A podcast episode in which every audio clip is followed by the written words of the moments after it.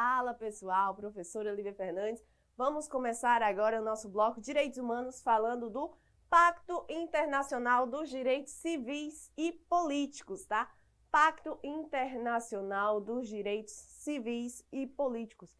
Primeira informação que eu quero que você saiba para a sua prova é o que este pacto internacional ele foi editado em 1966, tá? Em 1966, este pacto internacional ele foi editado em conformidade com a Declaração Universal dos Direitos do Homem, tá? Está em total conformidade com a Declaração Universal dos Direitos do Homem. Então, já no preâmbulo do nosso Pacto Internacional dos Direitos Civis e Políticos, nós conseguimos encontrar a proteção ao ser humano. O ser humano, ele deve ser protegido. Eu não posso violar garantias estabelecidas ao ser humano, tá certo? Então, a DUD, a nossa Declaração Universal dos Direitos Humanos, ela também trata desta proteção ao ser humano, pelo simples fato de ele ser o quê? De ele ser humano. Então, a partir do momento em que uma pessoa nasce, pelo simples fato de ela ser uma pessoa humana, ela já deve ter o quê? Esta proteção estabelecida contra qualquer violação dos seus direitos, tá? Então, o Pacto Internacional dos Direitos Civis e Políticos, ele busca, ele busca é, proteger esse ser humano.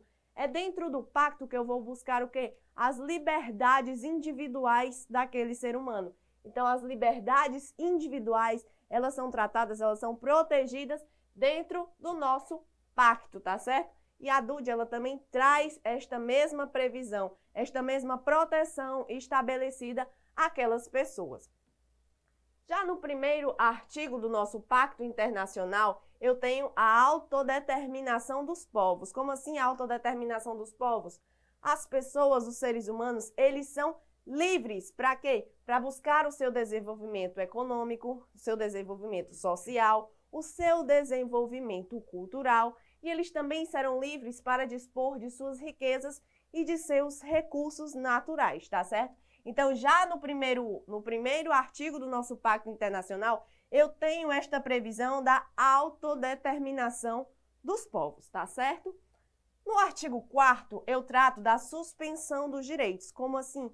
Existem certos casos excepcionais em que os direitos estabelecidos à pessoa humana, eles podem ser suspensos temporariamente. Porém, sempre que você enxergar na sua prova suspensão de direitos, associe eu só posso suspender direitos ao ser humano em situações excepcionais que ameacem a existência da nação. Então, eu preciso ter situações excepcionais e, além desses casos ex excepcionais, situações em que ameacem a existência da nação. E estes casos excepcionais, eles têm que ser assim declarados oficialmente.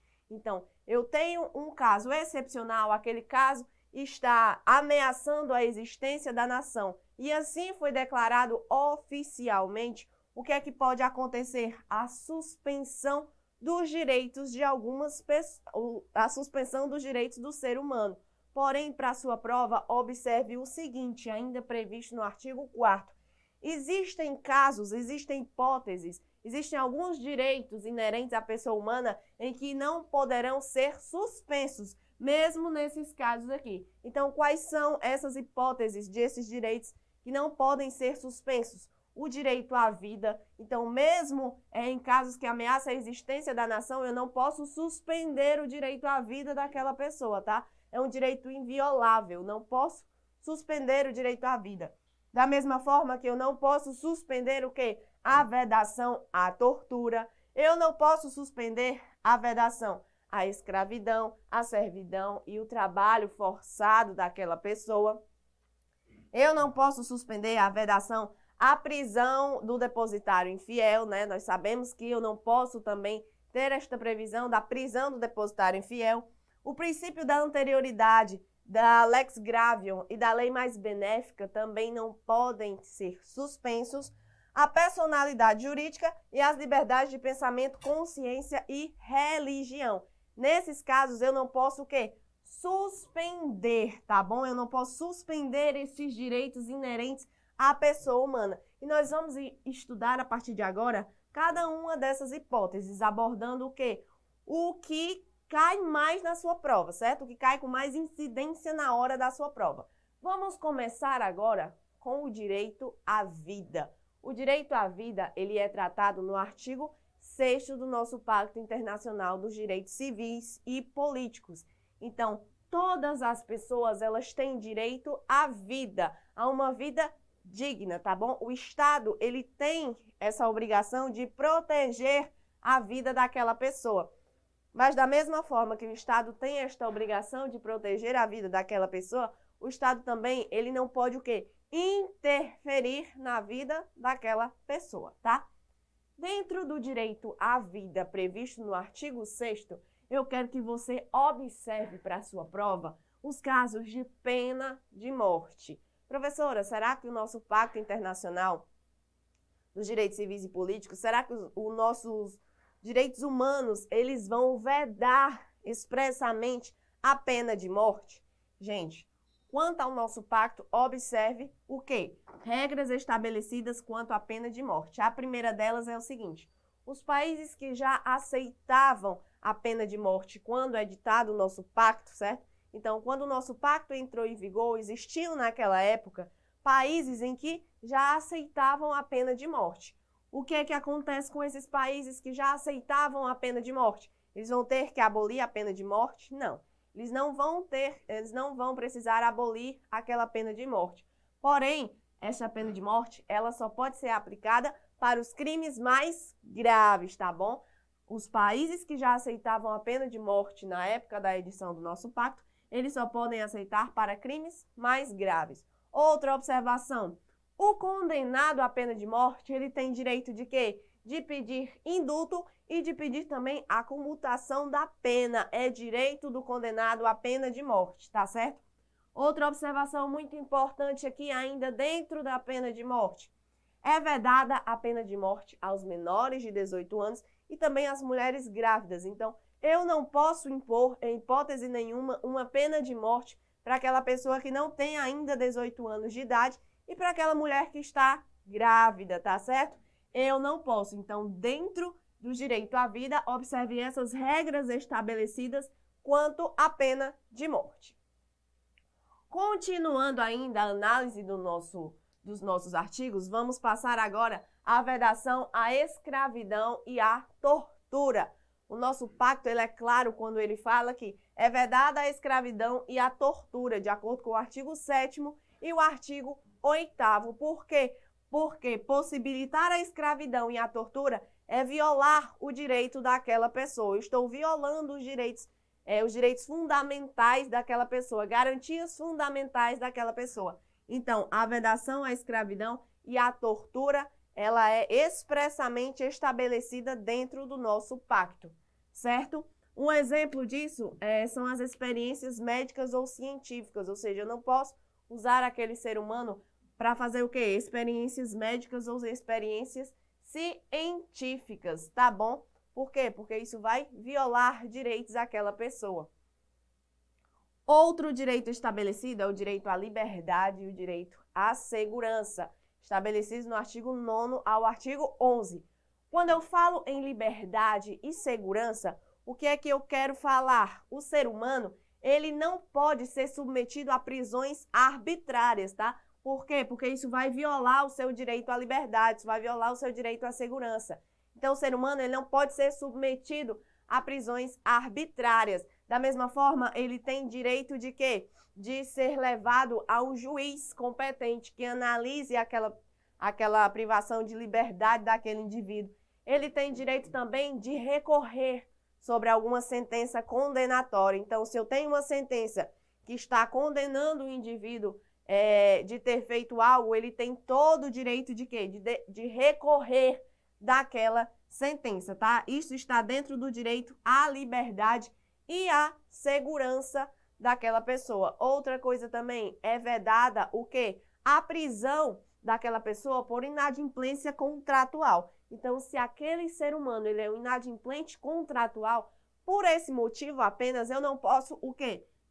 É, privar a liberdade daquele ser humano, tá certo? O direito de ir e vir também é estabelecido, também é defendido pelo nosso pacto internacional nos artigos 12 e 13. O que, que eu quero dizer quando eu falo que o ser humano ele tem direito de ir e vir?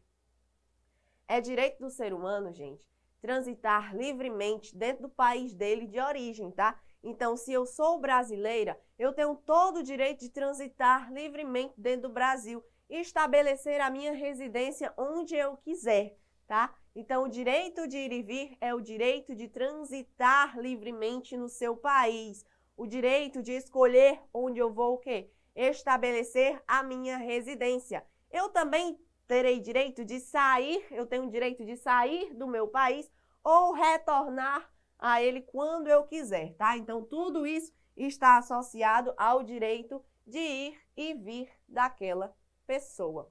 O nosso Pacto Internacional sobre Direitos Civis e Políticos, ele também estabelece algumas garantias processuais, de acordo com o artigo 14. Quais são essas garantias processuais? Igualdade entre as partes, ou seja, as partes, elas são iguais. Eu não posso privilegiar uma parte em relação à outra, certo? Eu tenho que ter sempre a igualdade entre as partes, tá bom?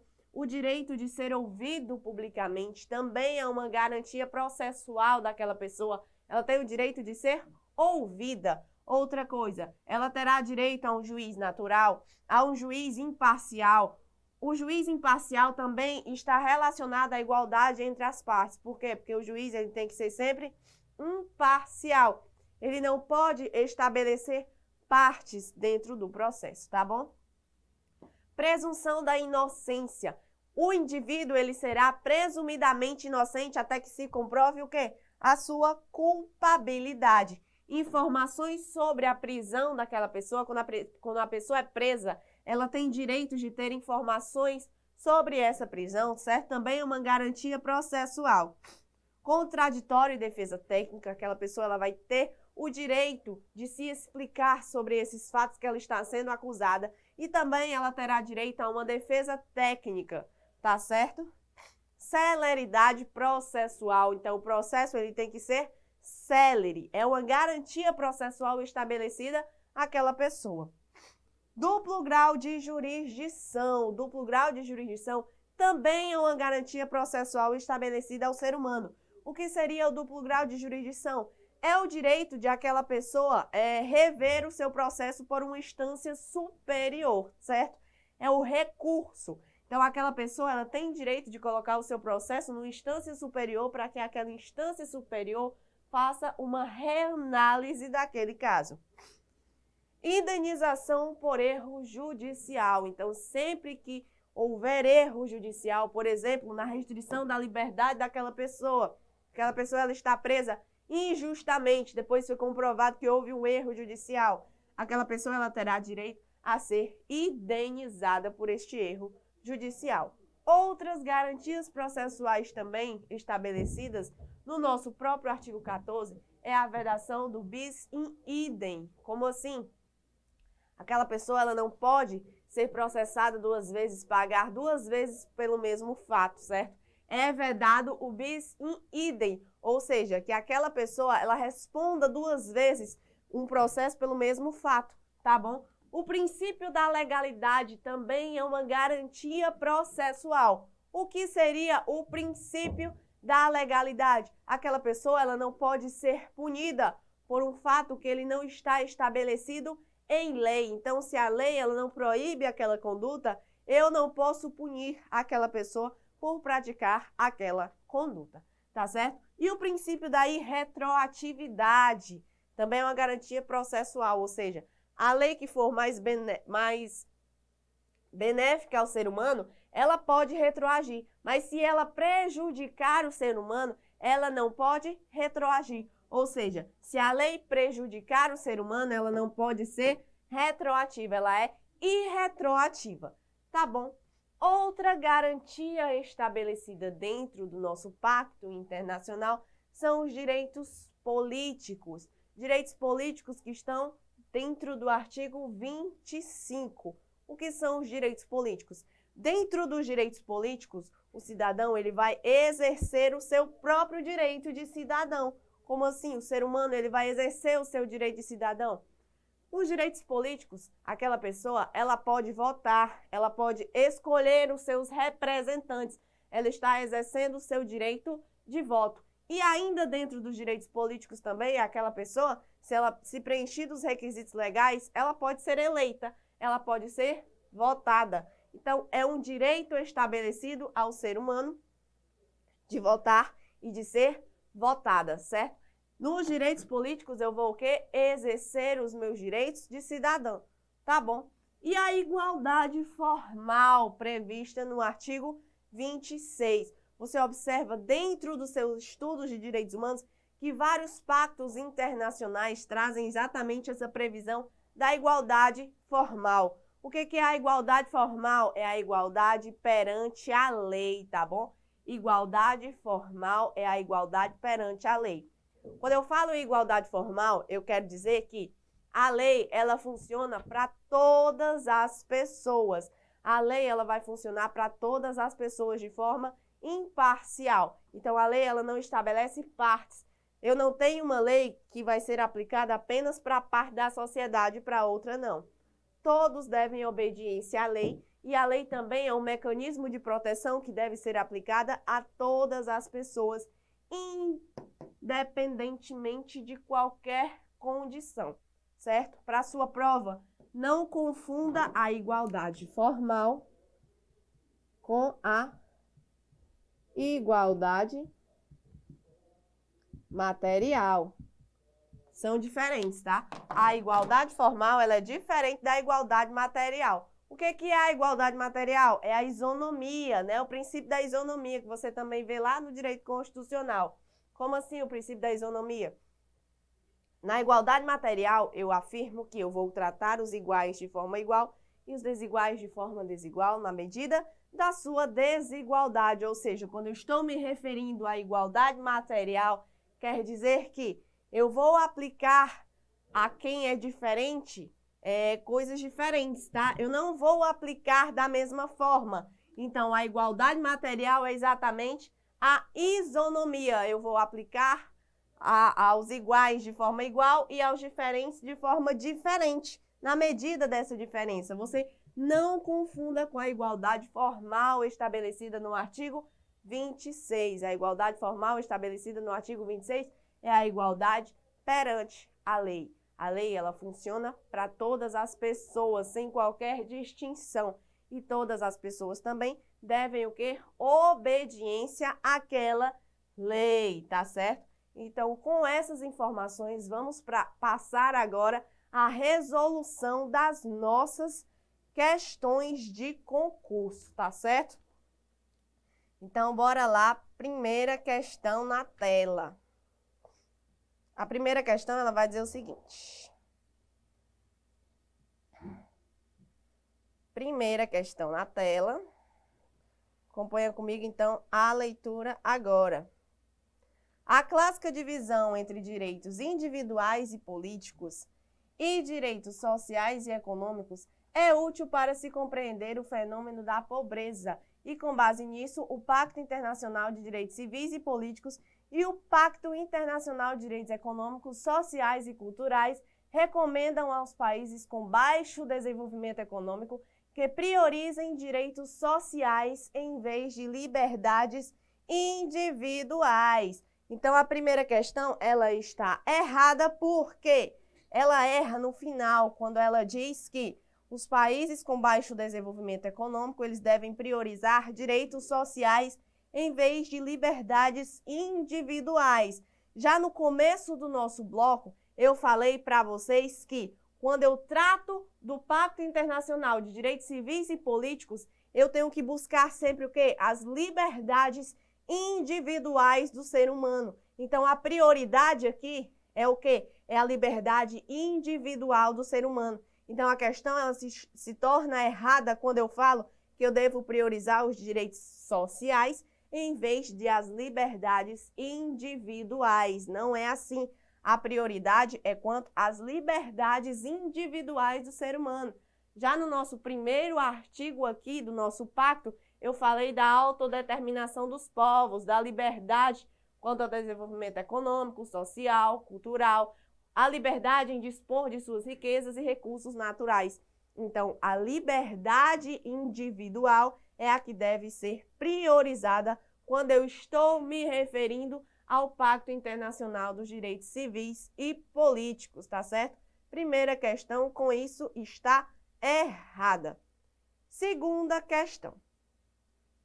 Assinale a alternativa correta em relação ao Pacto Internacional dos Direitos Civis e Políticos. A. Dispõe que qualquer condenado à morte terá o direito de pedir indulto ou comutação da pena. Então, a primeira questão, o item A da segunda questão, ele já está correto aqui de acordo com o artigo 6 tá certo? Quando eu falo de pena de morte, olha, qualquer condenado à pena de morte tem sim o direito de pedir indulto e de pedir comutação da pena. Então, item A corretíssimo de acordo com o artigo 6 Vamos ver o erro das demais, dos demais itens. B. Reconhece o direito de toda pessoa a um nível de vida adequado para si próprio e sua família, inclusive a alimentação, vestimenta e moradia adequada, assim como uma melhoria contínua de suas condições de vida. Então, o nosso pacto internacional ele não traz essa previsão de forma expressa. O item B também está errado. C.